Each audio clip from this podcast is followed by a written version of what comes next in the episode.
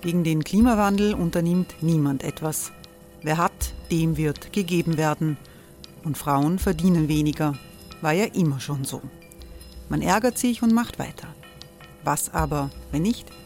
Wir haben eine Idee. Die Falter Arena macht die Bühne frei für Menschen und Projekte, die das Land verändern. Mein Name ist Eva Konzett. Ich leite das Politikressort im Falter. Und am Sonntag, den 26. Mai, veranstalten wir im Wiener Stadtsaal die nächste Falter Arena. Mit dabei unter anderem der ehemalige Politiker und Neosänger Matthias Strolz, Theresa Imre von Markter, Sonja Jöchtel von Love Politics oder Kari Ochsner von Ochsner Wärmepumpen. Machen statt jammern. Wir schauen uns an, wie das funktionieren kann. Kommen auch Sie vorbei. Alle Informationen und Tickets finden Sie unter falter.at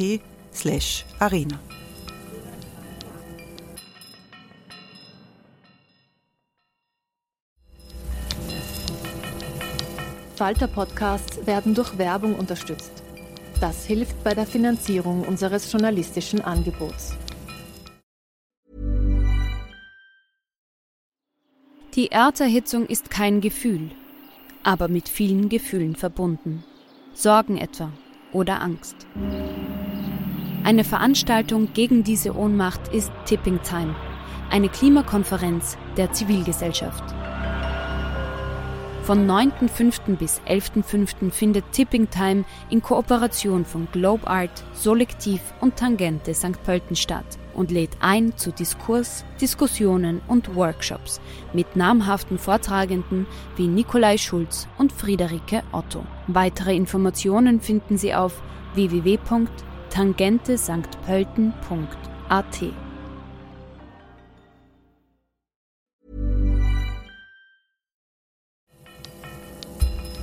Falter Radio, der Podcast mit Raimund Löw.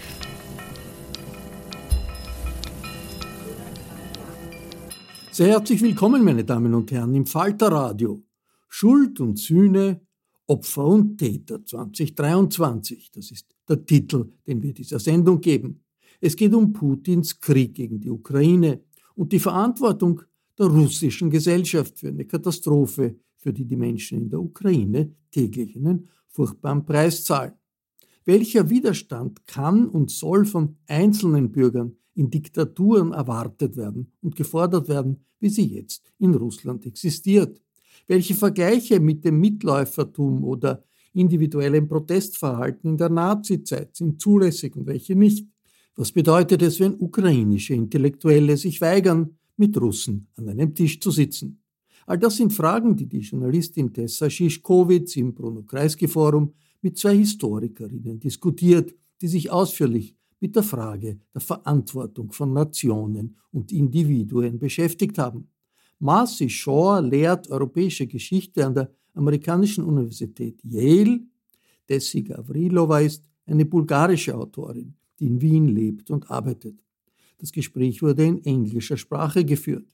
Tessie Gavrilova erinnert an die zahlreichen russischen Staatsbürger, die wegen des Krieges und aus Protest gegen den Krieg ihr Land verlassen haben, was in Wirklichkeit aber natürlich nur wenigen möglich war. I think we are actually putting very high the bar of expectations to the people that leave Russia. And we are um, kind of expecting that everyone who is against the war would leave Russia immediately. But I think we have to give, um, somehow recognize that people simply cannot. Uh, they have relatives, they have people uh, to care about. Um, there are people who don't speak foreign languages, for example. I mean, not everyone who is against the regime uh, can leave.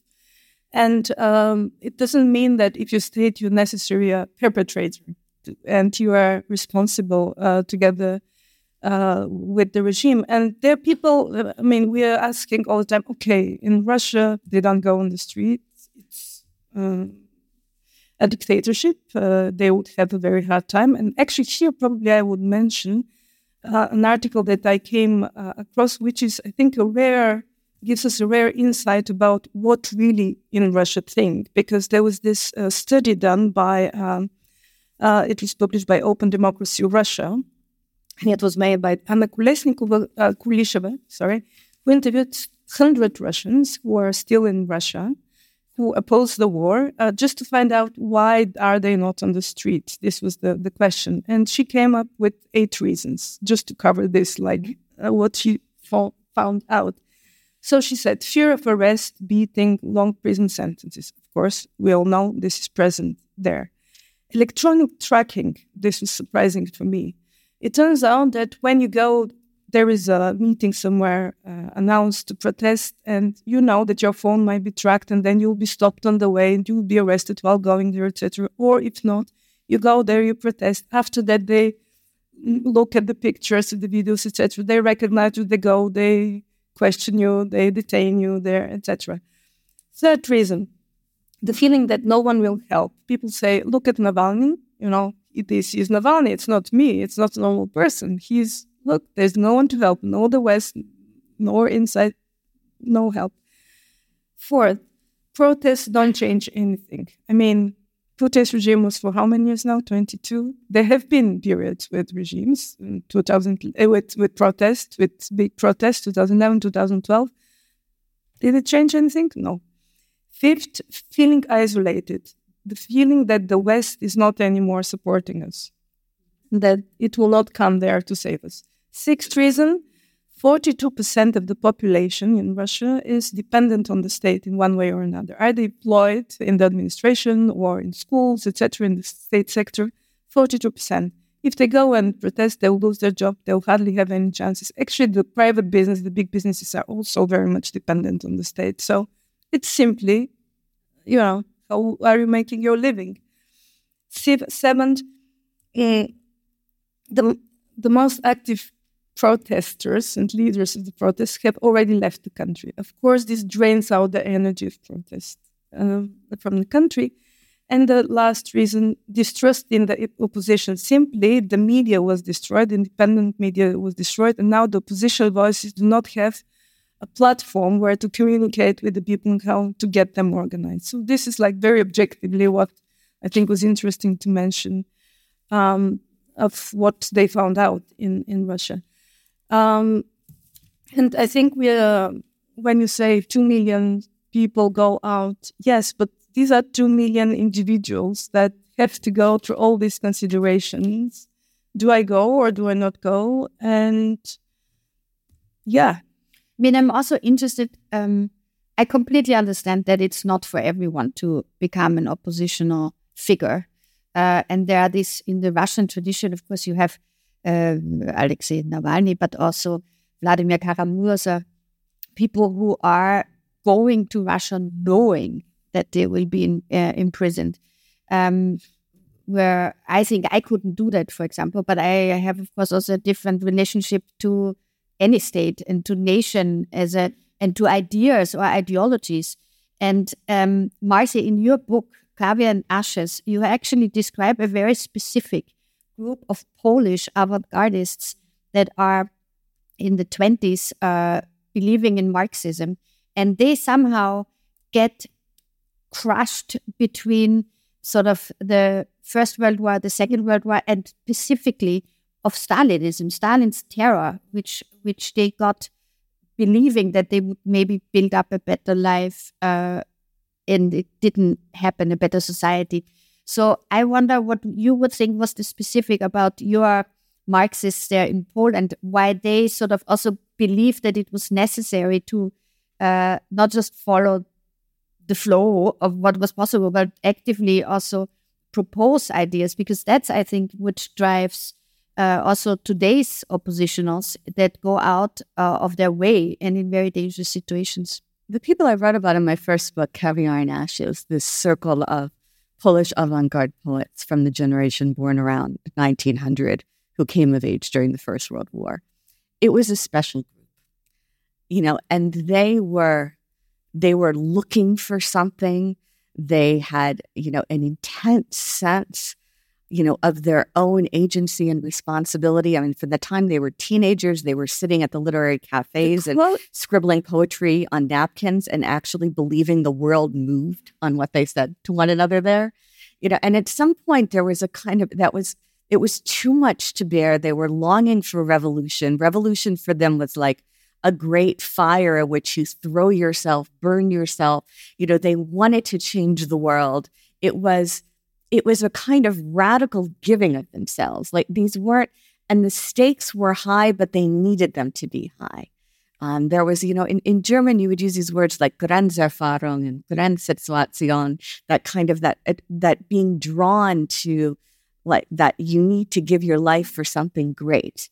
Um, I think that to mobilize ordinary people, that you are talking about how do you get to that magic moment where a critical mass you know, is willing to engage in something that in some way is profoundly irrational. And this was my, the last book I wrote was about the Maidan, was about the Ukrainian revolution of 2013 to 2014. And that was what so captivated me because it was the first time in my whole adult life that I'd been hanging out in Eastern Europe that I was watching a real revolution, like in, in real time. You know, and and what I saw was that you know, when those those young people went out onto the square, onto the Maidan in Kiev in November 2013, saying, you know, Ukraine is Europe, you know, and holding hands and singing and playing music and you know, wanting to be, wanting the association agreement with the EU to be joined, wanting to join Europe. Nobody was thinking, we're going to die here and we're willing to die here. And even I was in Vienna at the time and I was watching it streamed. You know, the Maidan had cameras on themselves. You could you could watch them stream 24 hours a day. And by the second half of January, even from a distance, you could feel that something almost palpably had turned. There had been an existential transformation, and a critical mass of people were willing to die there if need be. And you could feel that. You know, something happened. That society changed. A critical mass of people changed. And then you were waiting in terror for the climax of this. And when the violence came and when the massacre came and those snipers came in February 2014, you knew that those people were going to fight. That they had that that decision had been made and it had been made by a critical mass of people. And that in a way that those same people might not have ever expected themselves to be capable of. And that's kind of the magic of revolution. So historians look back at those moments. Hannah Arendt speaks about the lost treasure of revolution beyond victory or defeat. You know, and, and sociologists try to figure out under what what is the cocktail? What is that magical cocktail that at a certain moment you have people willing to do something that in some ways, if you're thinking individually, is profoundly irrational. But of course, in on the Maidan, we had also the promise of freedom uh, in Russia now to protest publicly, you have the promise of prison. And um, there's the question on the cultural sphere. You know, for Marina Davidova, it was very dangerous at the time when she sort of made her way to other Kirill Serebrennikov maybe sits more comfortably already in Berlin and it's easier to criticize them. But people like, for example, Marina Ovsyannikova, when she went, I don't know if you remember this Russian journalist from uh, Pervy Kanal. She got up. She held up this uh, uh, transparent in in the during the news, yeah. and at that moment, it went like a firebrand through the entire. Uh, all my Russian friends, we were all sort of think like, what is this really? Is this not real? What does it mean? It was incredibly um, important, but till today, this poor woman is being hounded by people who say that she's an agent and that she why did she stay so long in the system? It that cannot be true that she then decided to become and for me this is always so interesting because i thought it was totally credible that she at that point as a ukrainian russian person who had supported the regime for not supported the regime but supported making the media for the regime and their false truth um, that she said that's the point where i can't do it anymore. But she's very controversial and i might not be right also by the way because who knows but she's in Paris now, and uh, Reporters Without Borders is trying to help her with a new life. But Dessy, what is the point? What does it? What what makes it important to people to have this spine to stand up and say like no?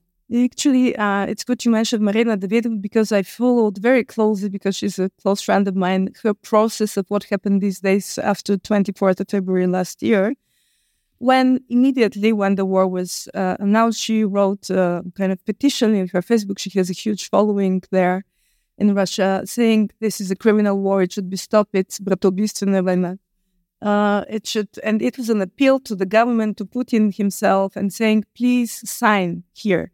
And the first thing I noticed, there were like immediately 1,000, 2,000, 3,000 likes, but people who write underneath, yes, I support this text, were like 50, then 80, then 100, and now, like, aha, people are afraid.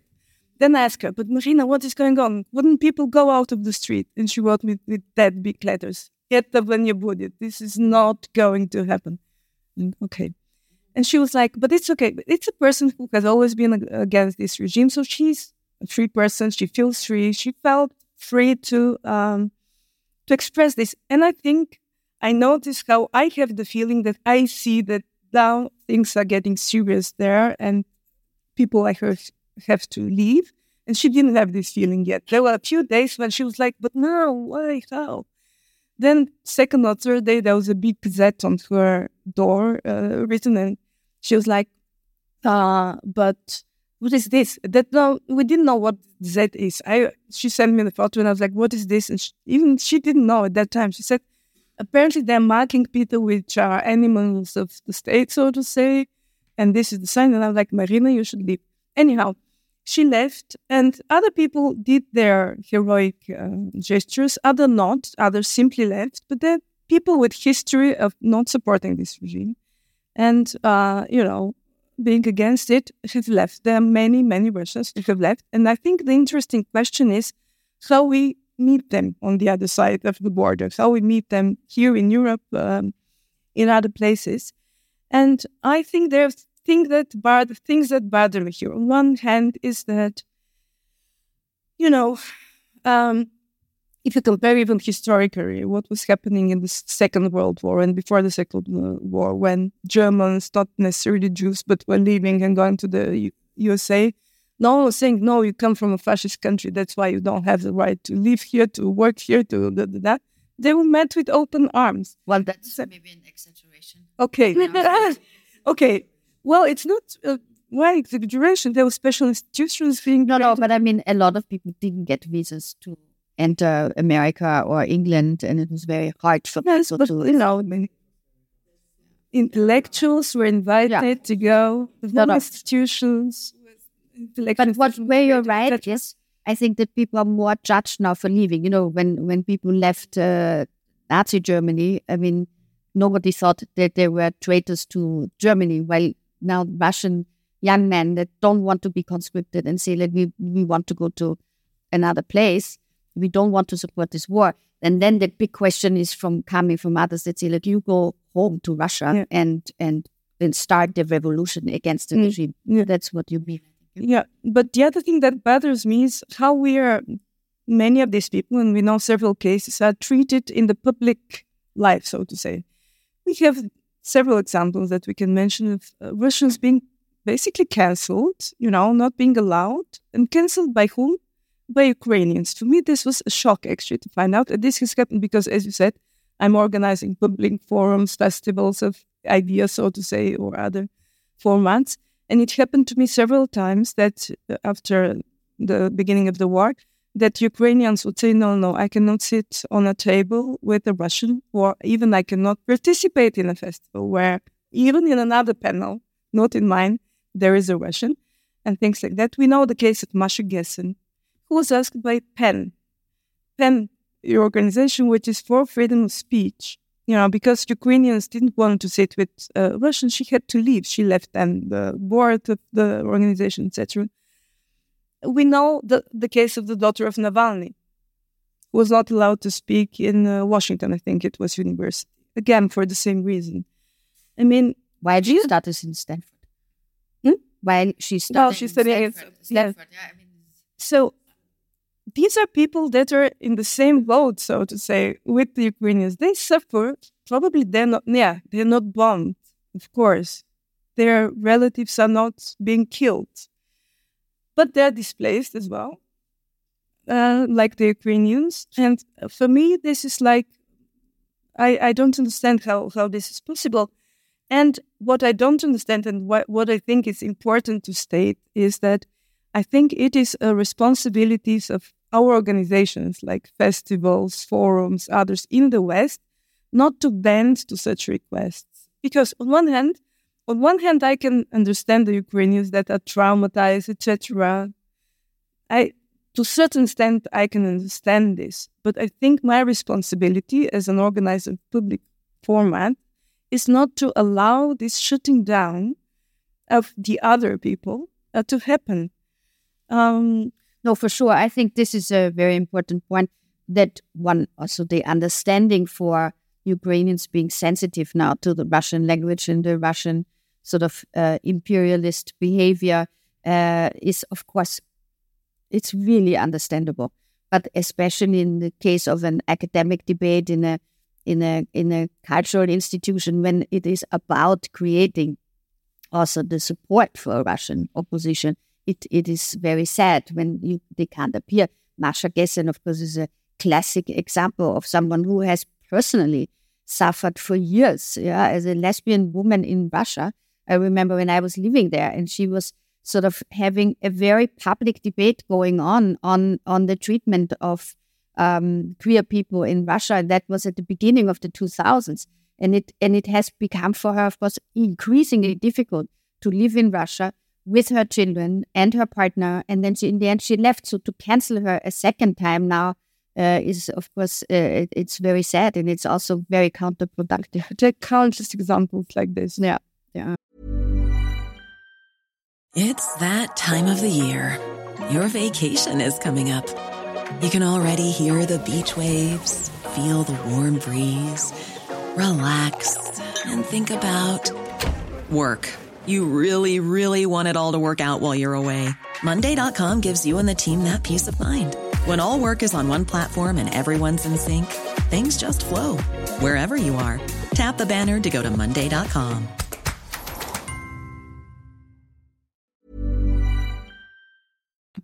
But um, Marci, uh, in the in the question, for example, that that where you started a lot of the European history in the in Poland and also the Ukraine in terms of how national myth has uh, shaped uh, the history of Europe. And we have now this attempt by Russia to say, you know, you have to denazify the Ukraine, which is one of these more preposterous attempts of uh, of, of portraying this conflict. But where do you see, is there a shift also in the Polish Ukrainian relationship to each other and towards Russia as a as an oppressor that is going on during this war now? Because it seems to be that the, there's a lot of demystification going on while Russia is trying to actually keep up this this myth of uh, of the Nazi state that has to be dismantled. There's so many things going on at Lech. Um, it's been a kind of extraordinary moment in Polish Ukrainian relations. It's been an extraordinary moment, in some sense, even more so in Jewish Ukrainian relations, um, which you know you could couch as you know there's a common enemy. You could, but the things that it seemed that Poles and Ukrainians would never, there would never be a moment of reconciliation. I mean, there were there were very gruesome histories of, of ethnic cleansing, you know, in particular by Ukrainian nationalists of Poles in 1943 during the Second World War. Um, you know, there was Ukrainian collaboration with Nazi Germany um, against Jews. You know, there were there were pogroms. You know, there were like there's really a lot of stuff. I mean, there was also ethnic cleansing. You know, of Ukrainians by Poles, and, um, but the extent to which so many different. I mean, what you could look at the Jews and the Poles and the Ukrainians now through the prism of what the Czech philosopher Jan Patočka called the solidarity of the shaken. You know, a sense of those are the people who share a dark history and understand deeply what this is about. Um, I, I feel like the you know the Americans have a much vaguer sense the West Europeans also seem to have a very vague sense. The French seem to have an extremely vague sense. You know, the, the Swiss as well, but like the Poles, the Lithuanians, um, you know, certainly the Jews, they understand. You know, there's a sense of understanding what's going on. And it, it's a huge historical turning point. I mean, in some sense, that's the, you know, I've like, I, I'm an American Jew and I've done a lot of outreach since this full scale invasion started to American Jewish audiences. I nor I normally don't come out, you know, publicly, you know, and talk about my Jewish genealogy. Not that it's a secret, but um, that's just not usually my topic. But given the exigencies of the situation, I've done it a lot, you know, to mobilize support for Ukraine. Um, that in some ways has been the uplifting part. I mean, what Dessy just spoke about has for me been the most difficult part. I mean, in so many ways, this war is a rare instance of a kind of moral clarity. I mean, it, it's relatively rare, historically speaking, to have this kind of moral clarity. I mean, you have this neo totalitarian power that just shows up and, and carries out a reign of terror, you know, slaughtering, torturing civilians with no provocation. I mean, they're right in front of the eyes of the whole world, you know, so there's it's a rare instance of moral clarity. I mean, there's never a moment where like, oh, maybe, you know, maybe yes, maybe no, maybe there was really a good reason. No, I mean, it's just like, it, it's just grotesque. Um, what I find myself struggling much more with is this question of how to relate to the Russians. Um, given a situation where, like, I look at Masha Gessen, who is, you know, not that I agree with every decision she's ever made, but she's someone I respect tremendously. And she's someone who is much, much braver than I am. You know, and I, I look at my Ukrainian friends who are going through hell, and I think I have no right to judge them or tell them they should sit anywhere with any Russians. I grew up in a Jewish community. I know how survivors and other Jews felt about ever having anything to do with the German again, um, which I, as a child, absorbed without really taking a position on. I don't feel I have any right to judge the Ukrainians, but I also feel I don't have any right as an American to judge Russian oppositionists who are so much braver than I am, many of whom have taken personal risk that I know I would not take. And I also feel as an American that, you know, I know what I, I know how I felt and what I did in 2016 when Trump won the election. You know, I took my little kids to demonstrations from the very beginning you know, I was, I debated fleeing the country. My family and I debated fleeing the country. We almost did. You know, I spoke out, but I also knew at all of those demonstrations where I had one little kid on one hand and one little kid on the other hand, I knew that the moment I felt something turning violent, I was going to get my kids out of there. I never had any illusions that I was going to be a hero. I never had any illusions that I was going to be willing to sit in prison and be separated from my children. You know, and January 6th could have gone the other way.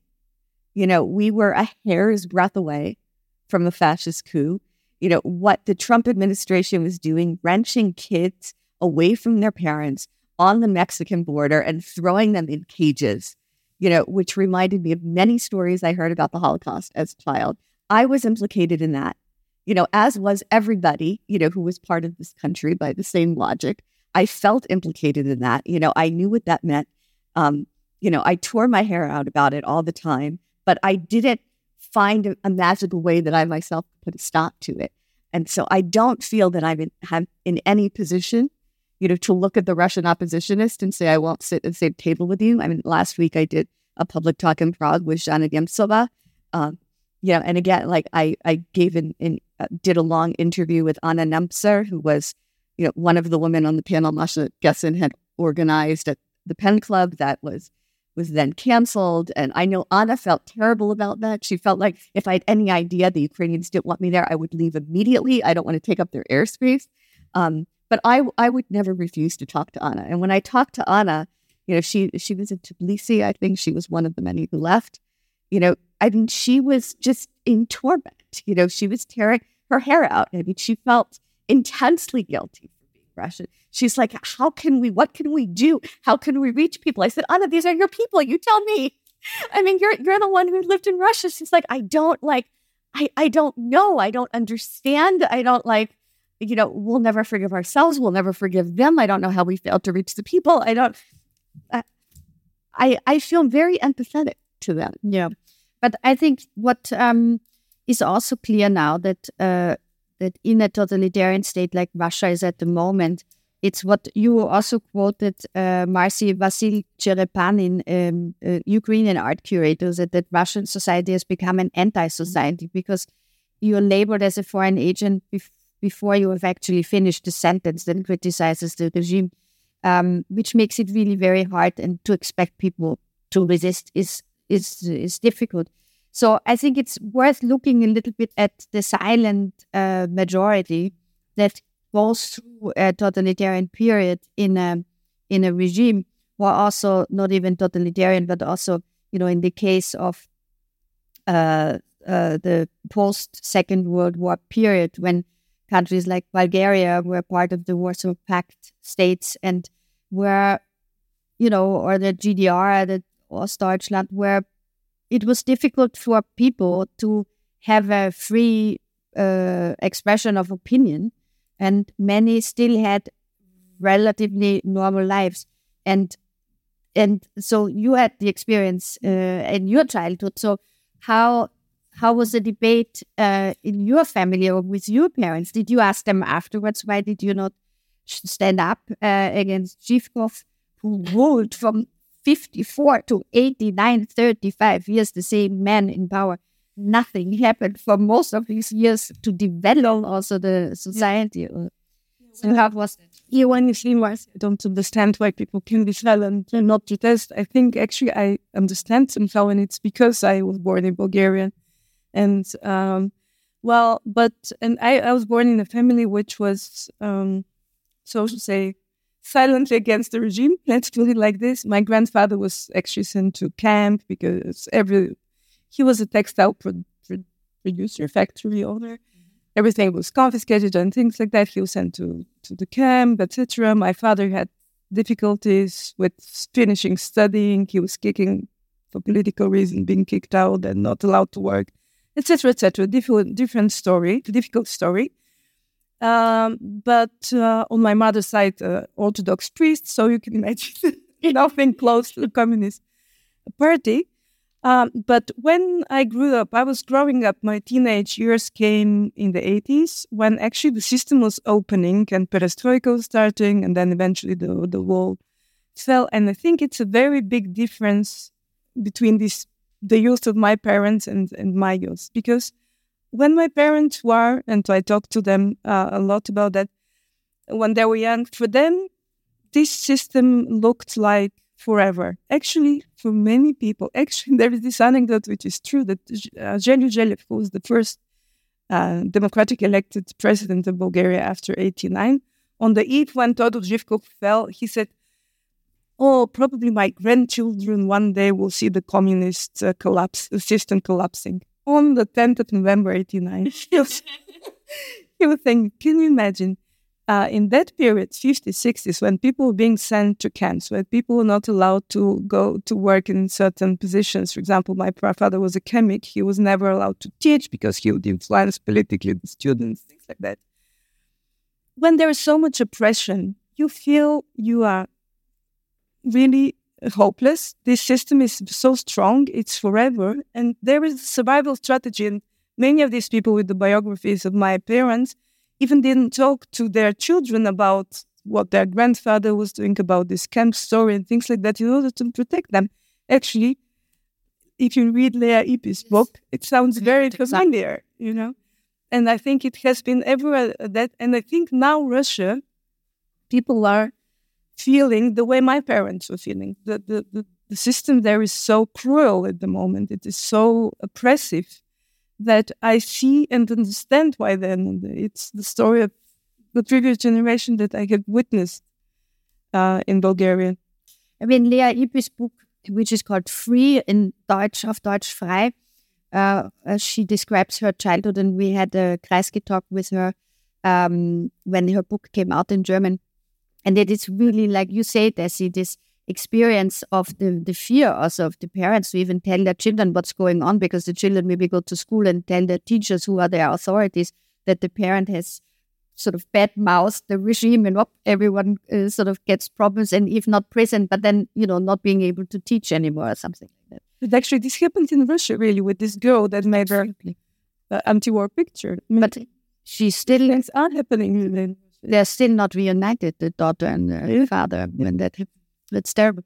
But um, um, the the question that will be coming up is when the war is over, under what circumstances it is over, and what how the Russian society will deal with with all the individual stories of not having opposed or having yes opposed and and how the world, how how Europe, how America, how we all will deal with that.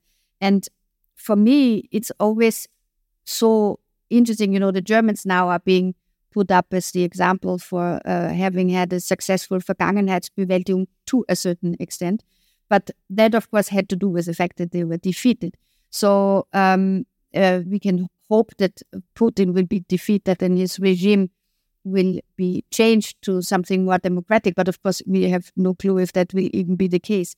I'm just always thinking of the German situation and the silent majority when people talk about Russia now, because when a regime changes, the silent majority doesn't want to be associated anymore with the former dictator.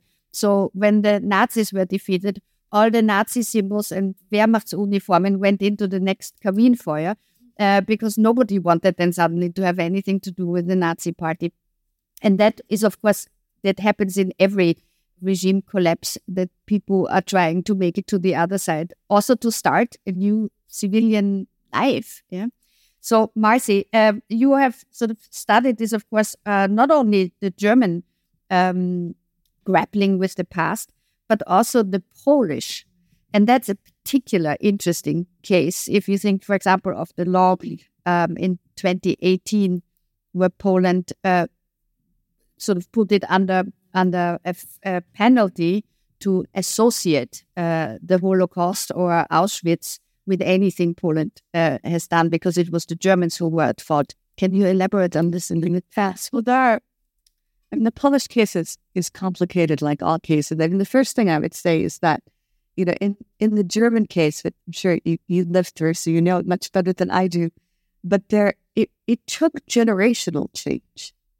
You know, a lot of what 1968 in Germany was about was a new generation saying to the parents, you know, what haven't you told us? You know, what did you do and what haven't you told us? You know, and that that is what happened in Poland in 1968 vis-a-vis Stalinism.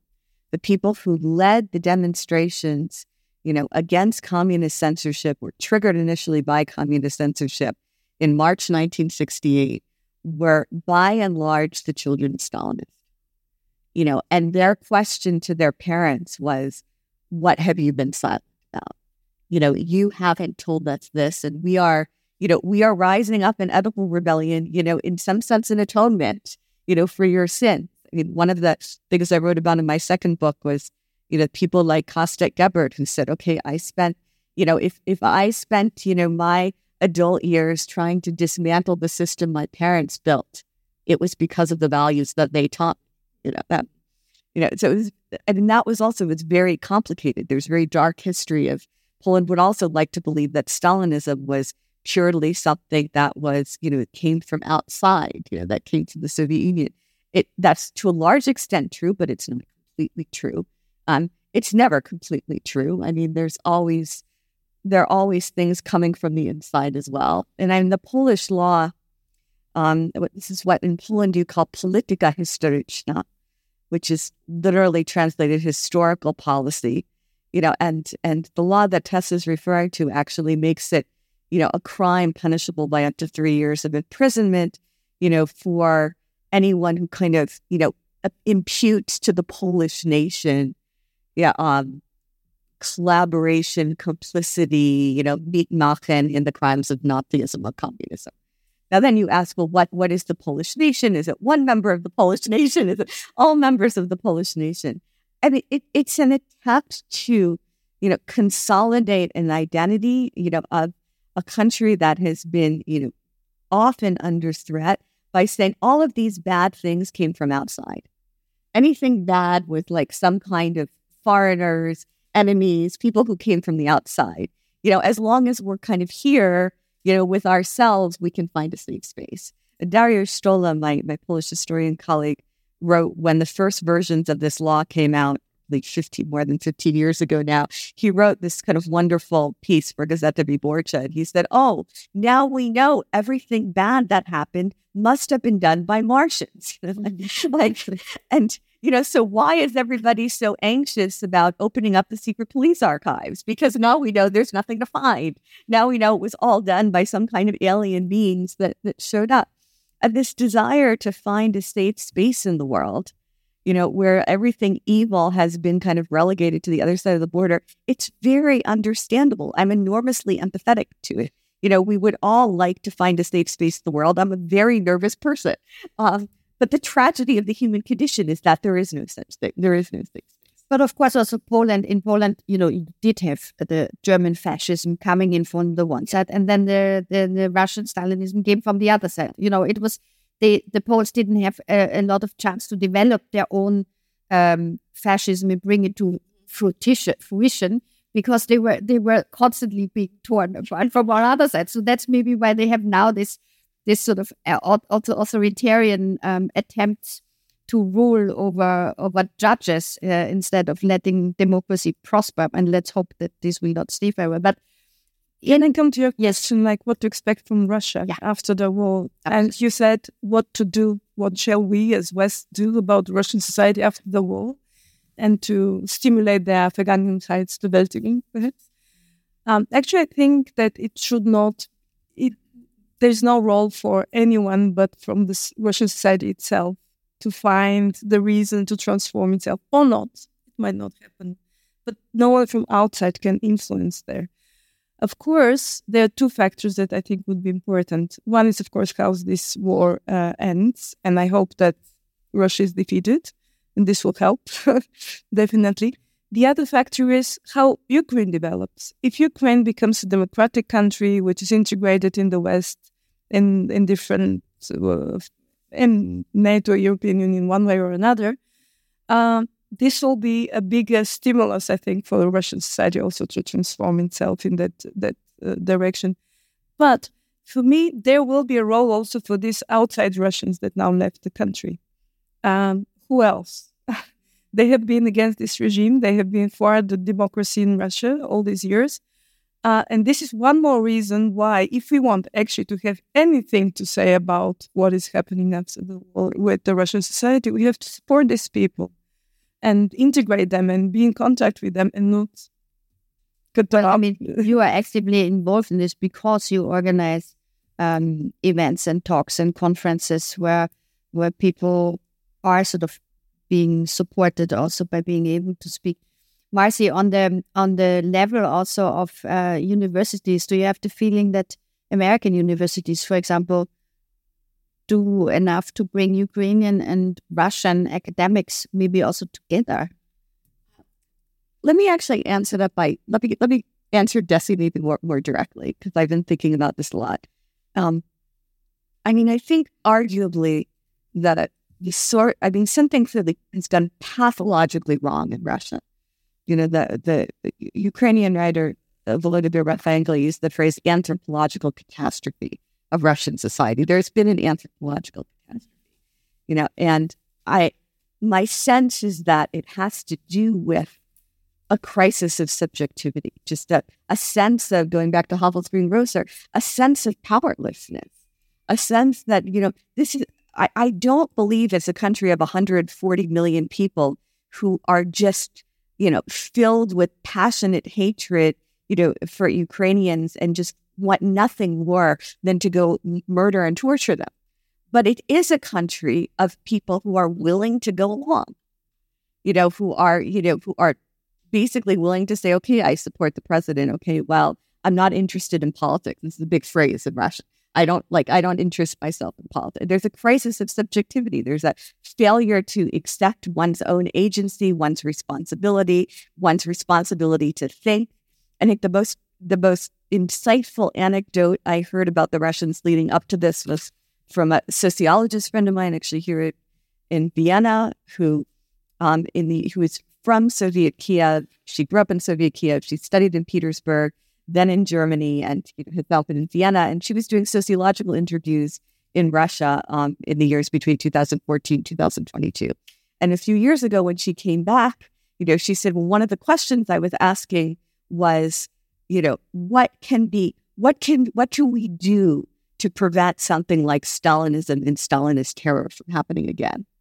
You know, and Anna came back to Vienna and she said, Marci, not only did people not have answers, they didn't understand the question. He said to them, Stalinism, it was like Naturgewalt. You know, I mean, it was like some violent act of nature, like a tsunami. You know, it was like, you know, a, a storm. I mean, you can't stop the rain from coming. In best case scenario, you've got an umbrella in the closet. You know, but there, there's this crisis of, of seeing oneself as a responsible agent, which I think is at the heart of what's happened in Russia. And going back to how we treat the Russians, my fear, and I, I say this again, like with feeling like Ukrainians are going through things that I would lose my mind. I mean, if somebody killed my child, I don't think I would ever forgive anyone ever in any circumstance. So I feel like they, I have no, I'm not criticizing this.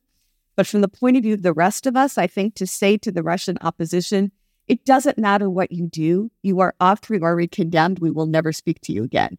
You know, because you were born in Russia, because you have this passport, because that puts people in a situation where it doesn't matter what they do. And that's what you never want. Structurally speaking, the structural incentives are all wrong. You never want people to that this this it doesn't matter what we do is at the root of the, the pathology in Russia.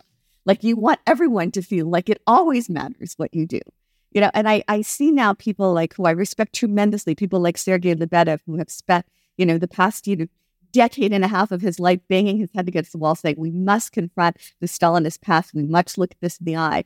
And he he also feels like to speak is to take up airspace that should go to the Ukrainians. He should be silent, but if you're silent, silence is complicity. And so therefore nothing you're paralyzed. And that's we don't let that. You know, somehow all possible good energy that could in any way help to defeat tyranny needs to be mobilized. Das Gespräch zwischen Marcy Shore, die zuletzt zu hören war, Desi Gavrilova und Tessa Schischkowitz fand am 29.06.2023 im Bruno-Kreisky-Forum statt. Wir haben etwas gekürzt. Ich bedanke mich sehr herzlich beim Kreisky-Forum für die Zusammenarbeit. Ich verabschiede mich von allen, die uns auf UKW hören. Aktuelle Debatten über die Folgen des russischen Ukraine-Krieges finden im Falter ihren Niederschlag. Ein Abonnement des Falter kann ich nur empfehlen. Alle Informationen gibt es im Internet unter der Adresse abo.falter.at. Ursula Winterauer hat die Signation gestaltet, Philipp Dietrich betreut die Audiotechnik im Falter. Ich verabschiede mich im Namen des gesamten Teams. Bis zur nächsten Sendung.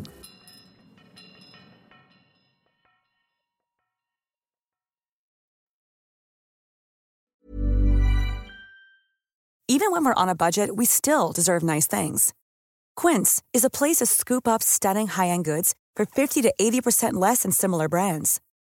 They have buttery soft cashmere sweaters starting at $50, luxurious Italian leather bags, and so much more. Plus, Quince only works with factories that use safe, ethical, and responsible manufacturing. Get the high-end goods you'll love without the high price tag with Quince. Go to quince.com/style for free shipping and 365-day returns. This message comes from BOF sponsor eBay. You'll know real when you get it. It'll say eBay Authenticity Guarantee. And you'll feel it. Maybe it's a head turning handbag, a watch that says it all, jewelry that makes you look like the gem, or sneakers and streetwear so fresh every step feels fly. eBay gets it.